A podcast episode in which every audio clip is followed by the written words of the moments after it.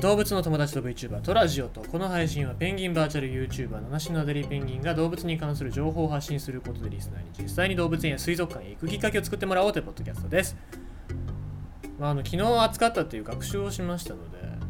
僕はあの学習能力のあるペンギンですから人間と違いましてですね人間と違ってその自然がこんなに破壊されてるのにもかかわらず、えー自分たちの生活を改めようとはせず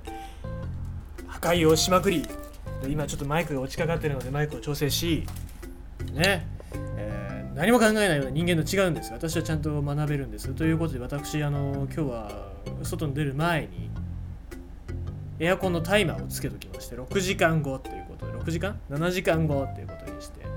でまあ今部屋の中ちゃんと冷えた状態で家の中に帰ってきてああ天国ってなってるんですよね。やっぱ頭を一つ使うことによってやはりそのなんだろう自分たちの今後っていうのは変わっていくんだなって僕は思いましたね。やっぱ人間と違うんだな。ペンギンって賢いんだなって思いましたね。ええ。はい。まあそんなコーナーでございまして今日は土曜の牛の日ですよ。土曜の牛の日だから帰りにスーパーマーケット行ったらまあうなぎだらけでしたね。うなぎのうなぎの死体だらけでしたね。もうその八つ咲きにされたうなぎとかあと丸々焼かれて開かれて首だけ取られたってなんか塗られてるうなぎとかいろいろいっぱいいましたけど、まあ、そこまでなんで僕はうなぎを言うのかっていうとうなぎがあんまり食べるの好きじゃない。し環境のことももちろん考えてますけど純粋にあんまり美味しくねというのも、まあ、僕はお家がそんなにお金がいっぱいあるような家じゃなかったからペンギンですから。だからうなぎなんて食べたことなくて初めて食ったうなぎっていうのがコンビニのうなぎだったんだよね。コンビニのうなぎって、まあ、別に自分で買うんじゃなくてさほっといたら勝手に廃棄になるんだよ。バカみたいな量廃棄になるよ。バカみたいな廃量が廃棄になってでまあ食い放題なんですけどゴミばゴミ袋じゃあこれ店長捨てときますね。ってゴミ袋の中に入れたやつ一回あのゴミ袋に入れて裏に持っていってそのゴミ袋から出してカバンの中に詰め込むっていう作業をすればねもう何合食えるんだっていうぐらいの。もううなぎが何匹再生できるんだっていうぐらいのねうな丼が食えるんですけど美味しくないんだよ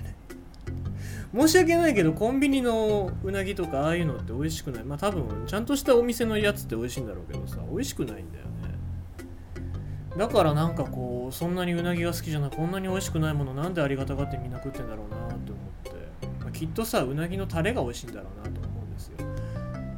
ということでまあ今日はちょっとうなぎのお話をさせていただかないといけないかなと思います。まあもともと土曜の牛の日なんていうのはまあ言ってしまえばバレンタインにチョコレート食うだったりとかあとクリスマスにプレゼントみたいなそういうレベルのなんかね商売系のある人が考えた平賀源内さんかな。平賀源内さんがこうエレキテル回しながら考えたことだと思うんですよ。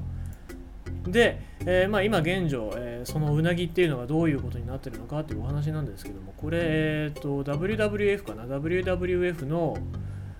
ツイートが今日回ってたのでちょっとお話ししたいんですけども豊作。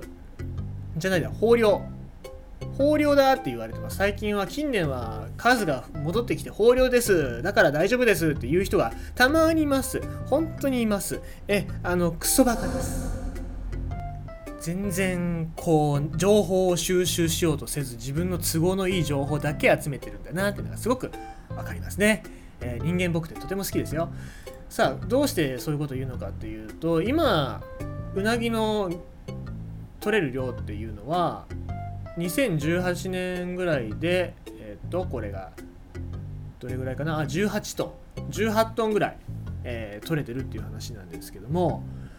もともと一番取れてない時期が2013年かな？2013年で8トンぐらいしか取れなくてうわ大変だってうなぎが少なくなってるんだどうしようってなってたのがそれぐらいなんですけども最近は、元に戻ってきたっていうことなんですよね。まあその翌年か。13年の翌年14年にいきなりこう19トンぐらい取れてあ回復した回復したって言ってるんですけどまあもともと前年に取れなかったからっていうだけの話なんだと思うんですよ。で、えーまあ、この今取れてる18トンとかそれぐらいの量がどれぐらいなのかっていうと、まあ、回復してるじゃんって思うじゃないですか。全然そんなことはないんですよ。むしろ減ってるんですよ。で、えー、一番じゃあ一番うなぎが取れた量っていうのはどれぐらいなのかっていうと、えー、1961年に取れてた、えー、230トン。230トン取れてました。で、えー、現在は、えー、18トン。かなり下がってますね。でどれぐらいから下がってきたのかっていうと、えー、1983年この頃にまあ大体30トンぐらいだったのが落ち込んできて30トンを下回ってきた。で今まあ18トンぐらいだってことだから全然回復はしてないですよ。一番低い頃に比べれば上がったっていうだけであって、えー、回復全然してないです。もし戻すその数を戻すっていうのであればその200トン以上の、うん、漁獲量っていうのまでに本当はなるべきだとは思うんですけどもそうはならないと。なんでかっていうと食べ過ぎだからです。じゃあ養殖のうなぎはいいじゃん。天然物は取っちゃったらいなくなっちゃうけどっていう人いますけども養殖物って実は養殖じゃないんですよ。完全養殖のうなぎっていうのはいなくって実は今養殖物って言われてるのはシラスウナギっていうもうそのなんだろうシラスみたいなこの透明なうなぎの子供みたいなのを捕まえてきて、えー、そういう養殖施設に入れてそこで育てて大人になったやつを、えー、出荷してるっていうそういう状況なんです。だから養殖うなぎって言っても結局自然から取ってきてるものなので、えー、まあ、食べたら食べるだけやっぱりいなくなっちゃうわけですよ。でしかもこれ日本の周辺だけで取れたシラスウナギだけじゃなくて台湾だったり中国その辺で取れたうなぎの稚魚ですよねシラスウナギ。を連れてきちゃってるのでその日本周辺だけじゃなくて世界中、まあ、世界規模海外ですね。海外のうなぎたちっていうのもどんどん減っちゃってる、まあ、日本のその消費のせいって言いますけどもそのせいでうなぎっていうのはどんどん減っちゃってる。生態がわからないまんま減っちゃってるっていう現実があるわけなんですね。